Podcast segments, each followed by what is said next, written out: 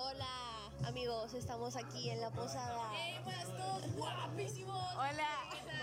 Y vamos a presentarles los 10 mejores discos de la década.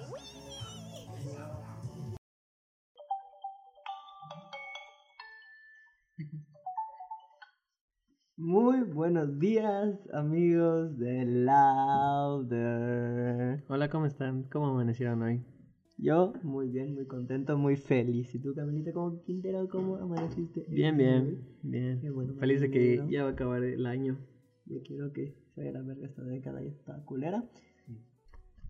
Y bueno, el, el podcast de hoy es, vamos a hablar de algo que ya mucha gente ha hablado, sin embargo, no de la manera en la que nosotros lo haremos, o a lo mejor y sí, pero Pero no en podcast, sino en revistas. vamos a hablar de los mejores discos de la década. Ya pasaron ya 10 años desde el 2010, bueno, ajá, se podría decir. Eh. 2010, 2011, 2012, 2013, 2014, 2015, 2016, 2017, 2018 y 2019 nos han dejado muchos materiales importantes en la historia de la música que yo creo que, que trascenderán mucho más a esta década, sino como a la historia de la música y no creo, sino que ya lo están haciendo, o sea, discos que Ya lo hicieron, ya trascendieron, Sí, ya discos son que- otro pedo.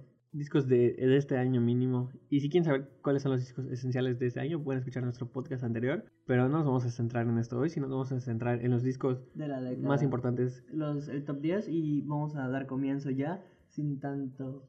Sí, pero que también quiero comentarte que yo creo que aquí sí fue una tarea bastante difícil. Pues 10 años es mucho para tomar en cuenta. O sea, 10 años de música es... 365 por... Ajá, por pon tú que 10. cada día salió, tres, tres- salió un disco. Son muchos discos, no sé cuántos son, pero... Son un verbo. Son Y- demasiados discos. Son un chingo. Y realmente poder saber cuál es mejor que otro, creo que no pudimos. O sea, no podemos decir que lo que estamos diciendo es la, la verdad verídica. Entonces acá termino el podcast amigos. Nos vemos hasta la próxima. Yo soy Videgaray. Mm, No, no terminamos. Ok, entonces. Eh, empezamos con el número 10. El disco es de Tatiana, una artista que estaba en el olvido. Y pues nos vuelve a deleitar con su música no anglosajona, definitivamente. Así es, la de Zapito. Bueno, No, esa es Belinda. Realmente con el verdadero número 10, que es el English Riviera de Metronomy.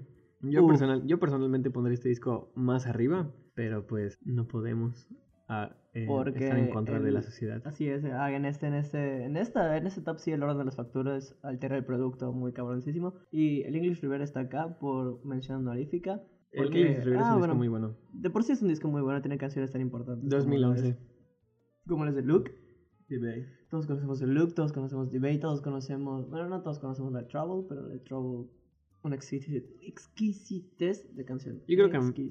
Metronomy es una de las bandas más infravaloradas que conozco. No en el sentido de. Por ejemplo, creo que acá en México tiene también un, una gran, un gran nido de gente que lo Ajá, conoce. acá en México su, su base está muy cabrona, pero en el resto del mundo, y incluso en su país, están muy así como de que. eh, Sí, Metronomy. Es una banda británica, creo. Es como el panteón rococó de. Es como Led Maverick Inglaterra. que anda dando giras en Nueva York. Solo que ellos no lloran y no le hacen bullying porque son chidos y porque su baterista Ana Prior está bien hermosa. Y creo que, creo que algo interesante que tiene Metronomy es la, la alineación que, que tienen, porque Ana cada, Prior. cada uno de los artistas tiene un talento muy cabrón en lo que es. La baterista es muy buena y muy hermosa, es la amo. El bajista, para mí el bajista es lo más destacable de la banda, junto a, a Joseph Mount, que es el, el compositor, tecladista, guitarrista, El DJ. el, el, Mount. el productor, el mezclador, o sea, es, es todo en Metronomy. Y sin Metronomy comenzó siendo tres personas. Metronomy comenzó siendo una persona, luego pasaron a ser tres, y ahorita son cuatro. Que de esas cuatro, de esas tres anteriores, solo dos quedaron. Y creo que este disco es su culminación como banda. A lo mejor, y no sé, yo sí creo que es de los mejores que tiene, pero no el mejor. Sin, sin embargo, sí podríamos decir que es el más esencial. Pues es como un Dark Side of the Moon, yo creo. Es un disco muy icónico. Metronomy está más como que para, Para bailar, es Para como- bailar. es como sí, dance más funk, para- es como para- funk pop. No es como. Es como No es como dance punk, porque dance punk es el género que sigue. El del número que sigue. Mm, sí, pero No me- por ejemplo, Metronomy comenzó siendo música electrónica de vanguardia, si podemos decirlo así, o sea, como Afex Twin o como, o- no sé, es que muchos ejemplos y solo tengo un, solo se me viene un nombre a la mente, pero es el, el- la posición que sigue, que es LCD Sound System, que el CD Sound System se ha consolidado como una banda de electrónica muy, muy cabrona por- No como electrónica, ellos sí son un... E igual es muy difícil de, de categorizar a este artista porque también James Murphy es como que él sí Sound System y, y creo que el disco que demuestra también una madurez es el This Is Happening que lo ponemos en el número 9 Muchos han considerado a James Murphy y en general a CD Sound System como una de las mejores bandas de la década, si no es que la mejor Sí. banda de la década y con unas presentaciones espectaculares a lo largo de todo el mundo. Em, David Bowie, que en paz descanse, en consideraba a LCD Sound System y específicamente este disco como uno de los mejores discos que había escuchado en, en toda su vida. O sea, imagínate que David Bowie diga que tú tienes uno de los mejores discos de toda la vida, Y pues de toda su vida. no hay, no hay mejor manera para ver un disco que la canción que tiene este, que es Dance, Yourself Clean, Es que no, mami, qué piezas aventó. nueve cabrón. minutos, Qué- nueve minutos de una joya. ¿Qué piezas aventó? El disco es aventó muy, una muy bueno, muy bueno. piezota. Es que de verdad James Murphy es un genio en la música y creo que este disco lo demuestra y es un disco muy, muy, muy, muy, muy sólido, muy bueno. A lo mejor no es tan digerible, pero... eh, Sí es digerible, es que es muy bailable, o sea, si tú lo escuchas y estás en la peda, o sea, si te lo mezclan así con tipo reggaetón, tú ni le vas a notar y vas a estar así en tu... Pero por ejemplo hay veces que pum, puede llegar a ser pum, muy, pum. muy repetitivo porque pues es, eso es música electrónica, o sea, son puros loops, no hay tanta letra como, como esperarías, o sea, pero sí, sí es un muy buen disco Pero que sí podría rompe estar barreras. O sí es sea, una- sí es una- ah, mínimo una canción pondrían en clase. ahí nos vemos. Vamos al número 8. Ahora sí, El número 8... una banda que es muy... Muy chida, muy, muy, muy happy. Creo que tampoco he tenido tanto auge en general como... Se ha consolidado como una banda mundial. A lo mejor y en México sí también tiene una base muy, muy grande. Y creo que ya ha llegado a ser headliner. Creo que el año pasado fue headliner del Este del año fue headliner de Live Out y de Live Out. Y estamos hablando de Vampire Weekend, que también es una banda que ha dado mucho de que hablar en, sus- en todos sus materiales. Yo creo que es una banda también que tiene esa, esa característica de tener una discografía perfecta. Y estamos hablando de su tercer disco, que es el Modern Vampires of the City, que es la consolidación de su carrera como una banda madura, más que una banda de chavos haciendo música, sino una banda de gente, de artistas haciendo arte. Yo creo que este disco es un disco muy maduro que demuestra lo que estos, lo que estos tipos son capaces de hacer. Que salió en el 2013 y, y bueno, Vam- Vampire City, digo, Vampire Weekend no ha tenido como que una gran, una gran lucha por demostrar ser una banda tan, tan importante. Ese es su primer disco, su primer material, el, el homónimo. Demostró ser una banda muy, muy, muy buena. El, yo el disco de su debut lo considero uno de los mejores debuts que he escuchado. Es un disco muy bueno y creo que hasta este material muestra una gran madurez. Tuvo el contra eh, en años pasados que también mostró que son capaces de mucho. De hecho, esta banda es caracterizada por sus ritmos muy alegres y pues el mismo Ezra ha dicho siempre que es una banda no de comedia, sino si buscan como que fusionar la música con algo que te cause cierta gracia o cierta alegría, porque si se dan cuenta en todas sus letras son muy muy extrañas relativamente, no tienen canciones serias en sí, solo unas cuantas, como la de Kids Don't Stand a Chance. Es creo que una de las pocas canciones que tienen serias. Y pues de repente cae este disco que es así como un boom en todo su, en todo su, no en su ritmo, Es sino más bien maduro. en lo que trata sus letras. Y de- Porque la o sea, profundidad va en sus letras. Porque ese disco, los ritmos son similares a los que habían tenido antes. Mm, Yo creo que no tanto, porque No- por ejemplo, ajá. los primeros dos discos, mucha gente considera a Vampire Weekend como una banda de afrobeat, que tienen, género, que tienen ciertos ritmos eh, africanos, pero este disco sí fue un cambio bastante radical, yo lo considero un cambio bastante radical, pero sí mantiene como que ese estilo, o sea, si lo escuchas y dices ajá, son sí, Vampire Weekend. Es, es happy, sigue siendo happy. Pero, o sea, lo que yo me refiero es que la esencia se mantiene en su sonido. O sea, no es algo así tan drástico que hagan un cambio tan cabrón como lo hizo Arctic Monkeys con el, con el AM o con el Tranquility Base Hotel en casino. Pero con este disco, en sus letras, es totalmente distinto porque ahora ahonda en lo que es la vida y la muerte, básicamente. Porque al parecer, cuando llegaron ya a la fama, ya no tenían mucho de qué, de hablar porque ya lo tenían todo. Entonces era así como de que, ay, ¿ahora qué nos queda?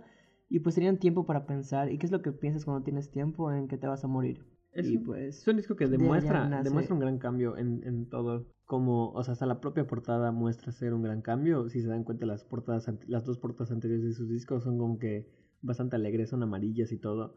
Y este disco está en blanco y negro. Y es un, y sí muestra ese cambio de, de lo que era Vampire Weekend antes y de lo que es ahora. Sí, Creo que ahorita, creo que sus- todas sus portadas son colores cálidos, menos, esa. Creo que hasta el último disco que han sacado que salió este año también es un disco que muestra como que ese esa jugueteo, esa no sé, esa travesura, no no sé cómo escribirlo a Vampire Está sí está medio raro. No es Pero un mal está disco. muy chido. Lo- Sí, la banda, la banda es muy buena banda. Si tú estás triste, escúchalo si te pones feliz. Si estás despertando, pónate a punk y de huevo te vas a poner así Sí. como de que, eh, eh, eh. O Sí. la de Cousins, la de Cousins, de huevo te vas a así como que, pum. En esta canción, en esta canción, en este disco de el Modern Mappers of the City, tiene unas mis canciones favoritas que es la de Step. La Step es La una Step canción es hermosa. Es Es, una de mis canciones canción. favoritas. O sea, es hermosa esa canción. Es, muy, es que de verdad es un disco muy maduro. Escuchen, solo con el que escuchen esa canción dicen, ese, ese disco es muy bueno. Pero, y conclusión, Modern Vampires of the City, buen disco, disco perfecto. Y creo que sí, creo que sí tenemos, yo creo tener la razón en colocarlo en esta posición.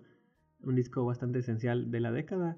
Un disco de rock bastante esencial porque como, no sé, como se irán dando cuenta, como que el rock no es el que más predomina en, En estos años, porque Sí. ya está en decadencia. y pero este disco muestra ser una, una buena evolución porque no es un disco de rock pesado, no es un disco de, de rock, no sé, po- Es un post-punk. disco de rock bien estructurado, bien Sí. pensado y una innovación. De hecho, este güey lo que quería hacer con la banda era hacer un sonido muy distinto a lo que era de Strokes e Interpol, porque él igual es de Nueva York. Entonces él intentaba hacer un, un sonido totalmente distinto y pues yo creo que lo logró. Sí, son parte de esa misma y ola. ha mantenido ese, esa esencia de la banda. Y ahora ya nos alargamos un chingo. Vamos a hablar rápido del puesto número 7 porque me caga esa banda. A mí no. Yo creo que este disco también lo pondría en La mucho más arriba. Arrolladora Banda de. Limón de, de Norteamérica. Es Arcade Fire con el disco de The Ya Suburbs. entendí el chiste. Son como 100 hijos de putas tocando. En The de Arcade Fire creo que se ha consolidado como un disco realmente bueno. Yo cuando lo escuché sí fue así como de, wow, eso que estoy escuchando es arte puro. Creo que Arcade Fire se ha consolidado como una banda realmente importante y, y realmente trascendente en la música. Eh, fue una de las pioneras de, de lo que conocemos ahorita como el indie rock como tal, con el Funeral. Culo. O sea, no fue la pionera, pero sí, o sea, porque el indie rock, como se considera indie rock, sal- está desde los 90, Tu desde principios de los, desde finales de los 80, principios de los 90. Oye, Pero del indie rock de banda este toda- siglo, o sea, banda culera, lo que dirían como- sí está buena la banda, pero pues Como no es para Fleet. Foxes o como, no sé, Arctic Monkeys, o sea, todo ese tipo de, esa, esa oleada de, de cosas hipsters salió hasta el 2004 con Funeral. Si es vatos para tocar, güey, una canción que te la pueden armar cuatro. Ah, yo realmente Arcade Fire, los, tú- a ti también te gustaban, pinche pendejo. Me gustan, güey, pero no es para tanto, güey. Este es disco sí lo que, considero muy bueno. 2010, The Suburbs sacó como, es su tercer material, es la consolidación de ellos como banda. Mucha gente sigue considerando el Funeral como su mejor disco y no los culpo, o sea, realmente el Funeral es, un- es una gran carga para ellos tener un álbum debut tan bueno. Pero creo que este disco sí demostró ser una gran madurez. Tienen, o sea, son 16 canciones, creo que hora y cuarto. Un disco relativamente largo que se disfruta tanto desde la primera canción hasta la última, que son la misma, de hecho. Em, es un disco muy bueno, muy, muy melancólico, muy nostálgico. Tiene, tiene una, un cierto álbum, también se podría considerar como un álbum conceptual. Tiene como que la misma, la misma narrativa que es ell- ellos mismos. La banda está conformada por tres hermanos, así como Enjambre, y, y muestran como esa, esa, ese crecimiento Solo que, que tuvieron. Enjambre sí puede con cuatro integrantes y no necesita diez. Son creo como siete nada. Puta nada más. Pues tienen un chingo de instrumentos, güey. Tienen un violín, tienen dos bateristas, tienen la violinista, la, eh, la tecladista. Yo creo que sí los merecen. O sea, parece que son Bueno. primos. O sea, es que sí son familia, o sea, es la esposa del güey y sus tres hermanos. Está Ambaro. Y, Nepotismo. o sea, muestra, muestra como que su crecimiento de ellos como adolescentes que crecieron en, en el vecindario, o sea, The Suburbs, que crecieron en los suburbios y cómo fueron creciendo y fueron perdiendo pues amigos, cómo fueron madurando y cómo se dan cuenta que, que al final crecer no está tan chido como la gente dice. Es un disco bastante triste, a mí me pone muy triste el disco. Canciones que me maman de ese disco, City Was Not Children. A mí me gusta mucho la de Suburban World.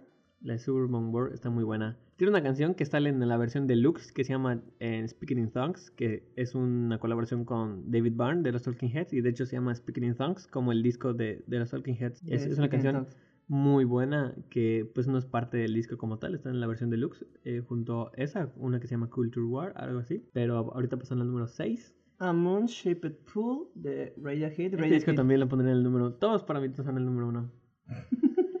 Radiohead, una banda consolidada por ser la más aburrida de la historia. Ah, casi, casi peco. Casi peco. No, pero sí.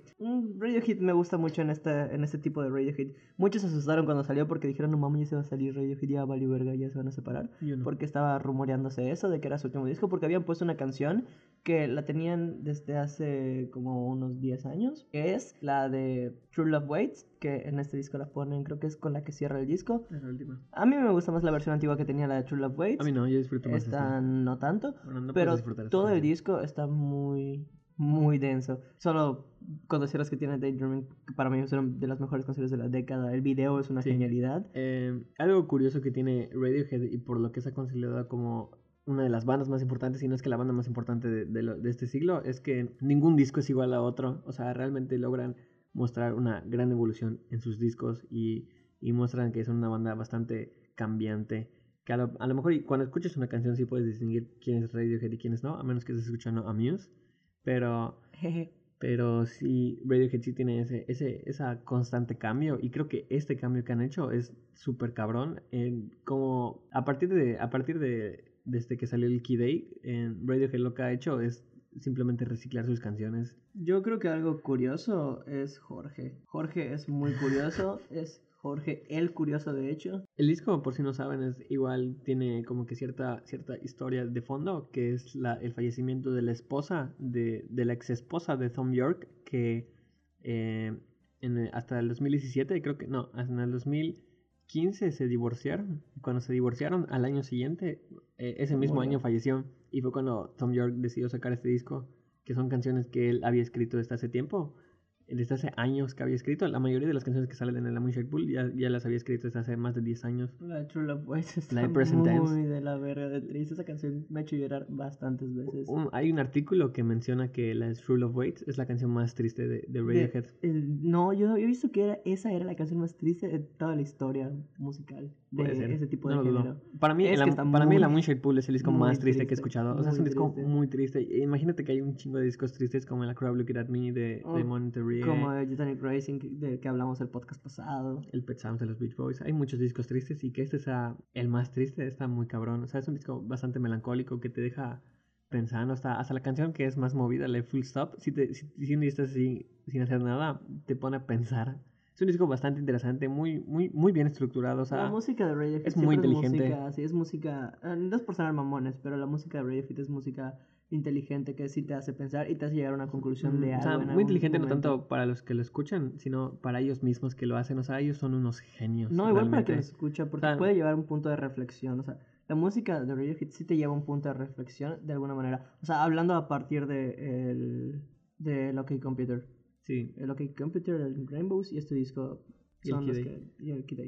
Sí, creo que, curiosamente, yo creo que La Moonshade Pool es uno de los mejores discos de Radiohead. Y eso es decir mucho porque tienen una discografía igual perfecta si quitamos el No Pablo tan- Honey. Y si quitamos también El el, King of King of Limbs. Limbs. Sí, bueno, el King of Links no es malo, pero sí, yo sí es de los pobres que tiene. Sigue Black Star de David Bowie. Este disco también sería mi número uno. Es que digo que todos mis Bowie. discos serían el número uno. Sí, Mm, igual, estoy igual. 25, 24 discos había sacado ese güey. 24 discos y casi 50 años de carrera. Y su último disco, el vigésimo quinto, logró demostrar que el güey sigue siendo un genio. Yo voy a confesarme en este podcast. Yo asesiné a Bowie. Lo maté con mi pensamiento, creo, no sé qué hice. Yo, una noche antes de que se muera, estaba escuchando toda su discografía casi. O sea, no toda su discografía, porque sabe cabrón, hacemos mucho tiempo, ¿no?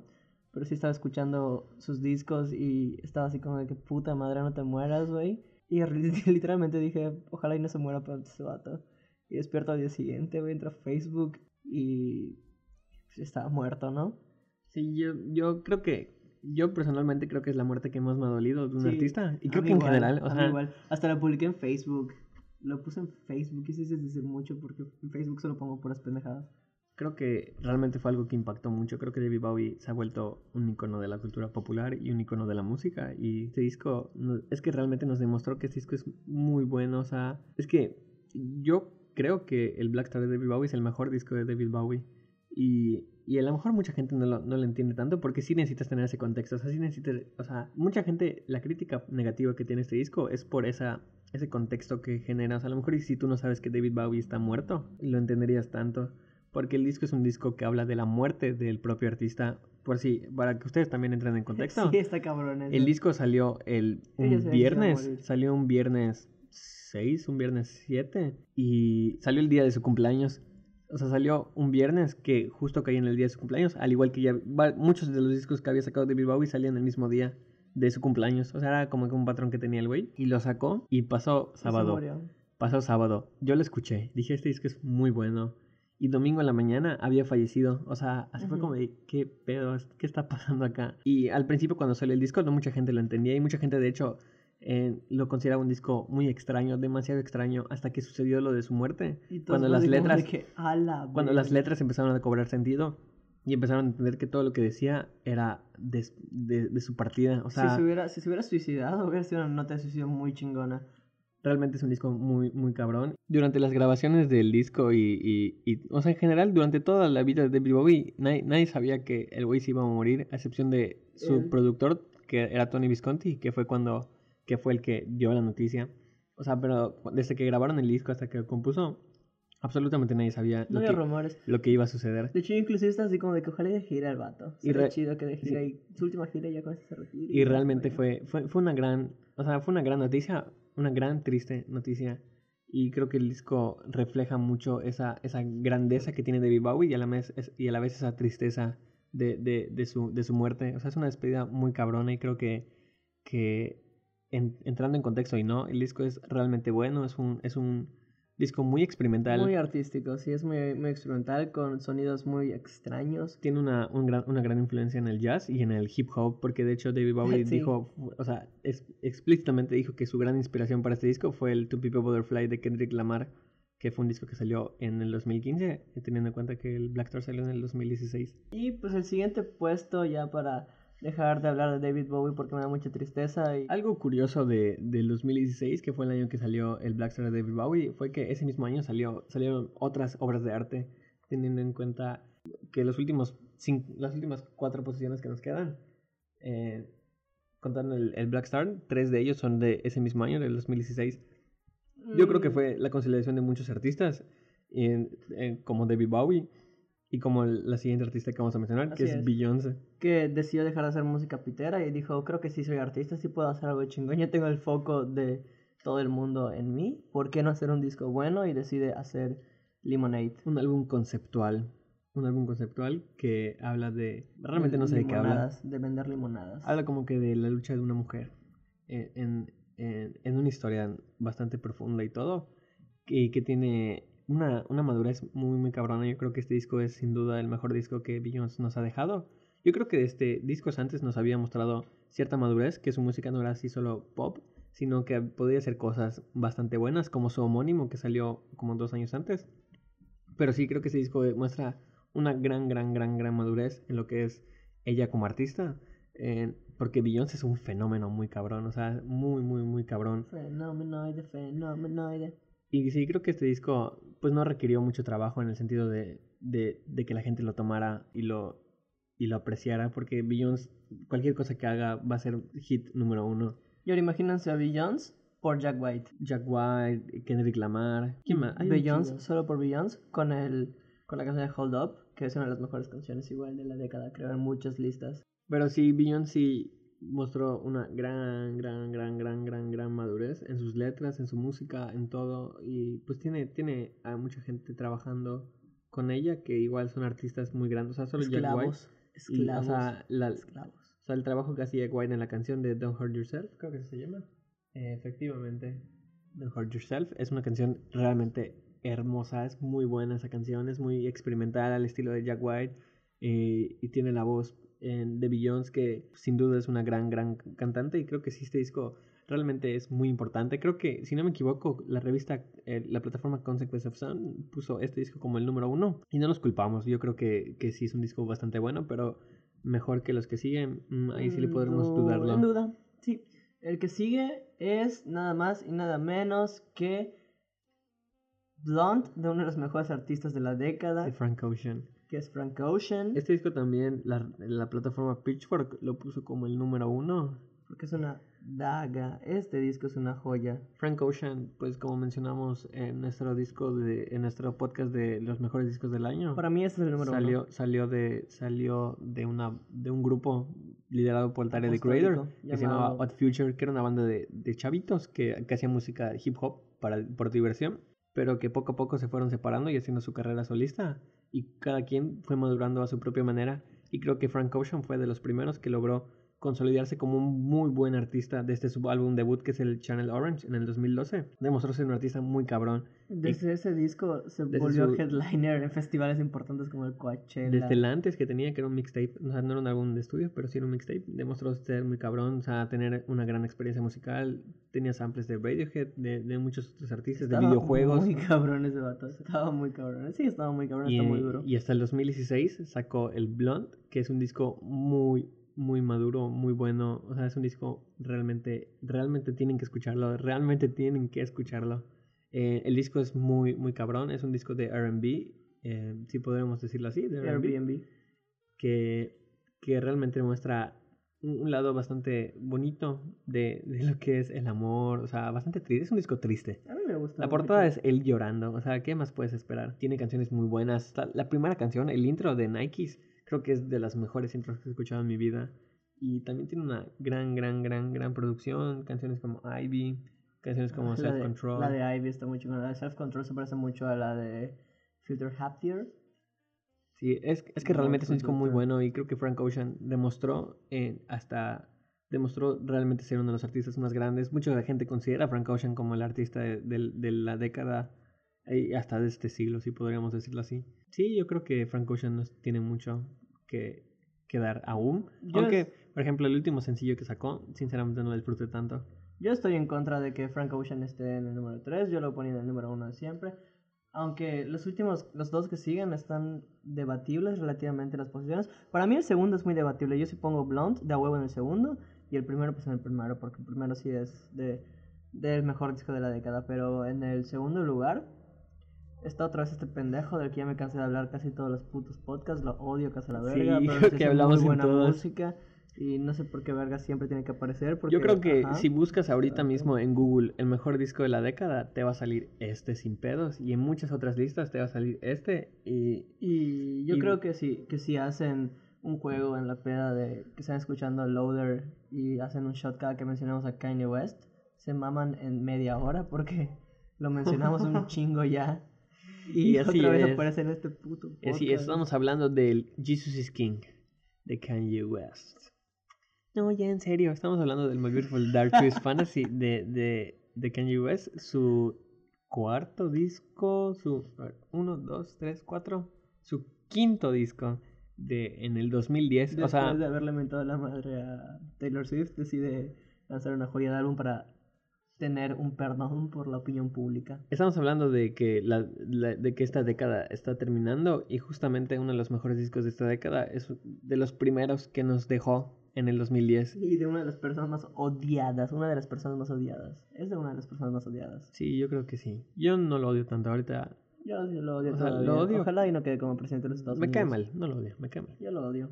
Eh, Kanye West sacó su quinto disco con que igual tiene un contexto bastante largo que ahí sí me da hueva contarlo porque no, no, no, no necesariamente tienes que entenderlo para que Para disfrutes el disfrutar disco. sí. Porque el disco... Aunque El disco es una joya Ujú. de arte. Aunque ni siquiera te gusta el género, joya. tú lo escuchas y... Yo creo que sí puede ¿Conoces ser. alguna canción de a huevo? Sí, yo creo que sí sería un buen disco Likes, para The comenzar. Power, La de mm, Power creo que es la de Power es creo que la canción más escuchada que tiene. Monster. Sí, es un, es un disco que tiene muchas colaboraciones con un chingo de artistas. Allá Está- sale Bon Iver, allá está- sale... o sea, hay, hay colaboraciones tan bizarras como Bon Iver, como Elton John, está Alicia Keys, está Jay-Z, está Breakdown, está RCA, Cardi B, ¿no? está, no, no, no, está Nicki Minaj, Ah, Nicki Minaj. Está Nicki Minaj. Nicki Minaj en vez de Cardi B. está Rihanna, está Drake. Un mezclado, un surtido rico, un paquetaxo. Se armó un Es- paquetaxo ese Es un disco realmente bueno, un disco de 10 canciones si no me equivoco. Es como cuando vas a muy Subway y hecho. ves así de todo lo, todo lo que hay, güey, y decides ponerle de todo a tu pinche sándwich, aunque sepas que va a quedar muy extraño, y luego termina quedando muy chingón tu sándwich. Lo mismo hizo este vato, agarró todos los artistas que tenía así en la vista, güey, los metió e hizo cosas muy chingonas. Sí, yo creo que el disco es un disco muy esencial para entender la música de... En general, la música de hip hop de, de, este, de esta década. Yo creo que Kanye sí fue un antes y un después. Fue un parteaguas en, la, el la- género. En la, en la música en general también. Inclusive podría ser inspiración para muchos. Sí, y, y- y no nos culpamos de que este disco sea el, el número uno, pero si- sin embargo, yo creo que el número uno que está en esta, en nuestra lista, Este número uno sí es muy indiscutible. Yo sí lo considero el mejor disco de la década. No sé si Camilo diga que todos los discos del universo que he escuchado son el número uno, pero para mí este en yo- específico es no, el este- número uno. Este realmente es el número uno. Es el número uno para mí y lo va a ser siempre. No hay manera que me cambien de opinión, al menos de que, como dije en el podcast pasado, saquen un disco así muy pasadísimo de verga la próxima semana. Pero no creo que eso suceda. Así que el número uno de toda la década es las tambores. Tambores, tambores, tambores, tambores, tambores. El To Pimp a Butterfly de Kendrick Lamar, Así es. 2015. Disco de oro de Little Jesus. El 2015 eh, fue, un, fue un año que pasó muy desapercibido para mí en lo personal de la música. No creo que hubieran tantos materiales que, llamaron la atención de la crítica y en general de, las masas. Sin embargo, creo que este disco fue un, un- una luz en el camino para, la música en general. En- ya, habían pasado cinco años desde que, desde que Kanye West había sacado el My Beautiful Dark Twisted Fantasy. El hip hop se había mantenido en, cierto, en un cierto rumbo bastante similar con artistas como Kid Cudi, en Chance the Rapper, eh, no sé, Drake y entre otros, Frank Ocean. Y creo que lo que hizo Kendrick Lamar fue como que volver a los principios del rap y de una manera increíble. Yo cuando escucho este disco pienso en bandas como, como grupos como Trip Called Quest, que es una banda de, de hip hop de tres güeyes que eh, combinaban el jazz con el hip hop y de una manera muy cabrona. Y creo que lo que Kendrick hizo en ese álbum es realmente arte puro, es puro arte, es puro, puro, puro arte. También en ocasiones eh, se siente mucho la influencia que tiene este disco de Cártel de Santa. O sea, se siente mucho la influencia de Babo en toda la creación conceptual De del álbum de, de Kendrick. Se siente mucho eh, Tino el Pingüino, o sea, la presencia, el impacto que tuvo Tino el Pingüino con la telemaquia de los corazones rotos para este disco. O sea, se nota así cabroncísimo cómo influye todo el rap mexicano en, en Kendrick Lamar. La colaboración que tiene con Cerbero está muy cabrona. Si no lo han escuchado es porque está así Muerto. a cero de volumen. Güey, no. Bueno, eh, continuando, hablando, hablando seriamente otra vez, creo que el The People Butterfly de Kendrick Lamar realmente es una obra de arte, es un álbum conceptual que muestra la, los problemas de, De Estados Unidos. Los problemas de Estados Unidos de racismo y también los problemas... Es un disco bastante personal de Es un Kendrick. disco muy político también. Es que es. es Combina es muchas todo, cosas. Sí, es político, la- social, personal. Eh, como tal, el concepto del disco es la depresión que sufrió Kendrick Lamar a lo largo de varios, bastante tiempo por, por muchos problemas que tuvo él, tanto de, de política, o sea, ser un hombre negro en los Estados Unidos, y, pero también a la vez ser un hombre rico, multimillonario y todo el pedo. Como, y el güey cayó en depresión por eso, por como que tener ese privilegio y ver que, que pues otra gente que es parte de su comunidad, de la comunidad negra afroamericana, no No vive lo los mismos privilegios que ellos que, que él específicamente como que sí le, le cayó la conciencia y dijo, verga, tengo que hacer algo Es al como- respecto. es y este disco es, una escena- con- es su conciencia Sí, es como. hablando. Es como esa escena de, de Green Book. ¿Ya viste Green Book? No. La escena en donde se detienen en el campo y el güey multimillonario baja y ve a las demás personas de tez oscura trabajando. Y él dice, ah, la verga, eso está mal y yo estoy acá disfrutando de la vida como un buen pianista multimillonario.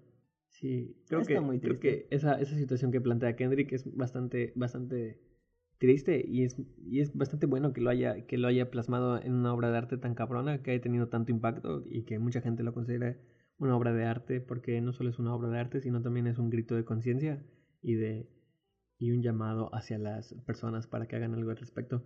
El un llamado de emergencia se nos va, se nos va, se nos va. es realmente bueno, o sea, las influencias que tienen el jazz y todo, o sea, hace ratito mencionamos que, que David Bowie se, eh, eh, se inspiró un, un chingo en este disco, o sea, imagínate que David Bowie se inspire en tu disco, o sea, imagínate qué tan cabrón tienes que ser para que David Bowie se inspire en tu disco, o sea, el güey del que está inspirado toda la música actual se inspira en tu disco. En tu disco, ajá, está cabrón. Y pues con eso cerramos el top de la década. Yo solo quiero hacerle una pregunta a mi querido amigo Camilo Quintero, que es, ¿qué esperas de la próxima década? Yo creo, yo creo que a lo mejor sí nos deja más material bueno porque pues teniendo estos parteaguas que se pueden considerar inspiraciones para muchos otros artistas, si tomamos en cuenta que todos estos artistas influyen, que esos nuevos artistas que vienen se influyen en la, en la música que acabamos de mencionar, pues yo creo que da para mucho más. Y creo que la música ha estado evolucionando de una manera muy interesante. Creo que géneros que a lo mejor no, no tienen tanta importancia hace unos años, ahorita están revolucionando mucho la música y que se han logrado mantener de una manera no solo entretenida, sino de una manera más madura como arte y música como, como pasó en su tiempo con el hip hop y como está pasando ahorita con el reggaeton y otros géneros que creo que sí pueden dar mucho si material. Si reggaetón, dale. Y pues yo solo espero que Kanye West por fin le produzca un disco a Kim Kardashian y es todo lo que tengo que esperar de la próxima década. Si eso no sucede, va a ser una década mala. Y pues eso ha sido todo. Yo soy Mauricio, Sa Mauricio Sawi. Pueden ir a cargarme a la puerta del edificio central de la Universidad Autónoma de Yucatán cuando gusten. Yo ya me paro a veces para que me carguen a lo estúpido. Yo soy Héctor Monroy. Váyanme a ver al cubículo de sociedad. Ah, sí tienen que ir a pagar eh, su graduación porque ya se están acabando los vuelos de Canadá. Por favor, apúrense. y bueno, eso fue todo. Si tienen alguna opinión diferente, pues háganoslo saber en nuestras redes sociales. Para que les digamos que son unos estúpidos y que están mal y que nosotros somos lo mejor del universo en música. Así es, nadie sabe más que nosotros. Y bueno, Así es. Ahorita nos vamos a nuestra posada. Adiós. Hasta la próxima. Adiós.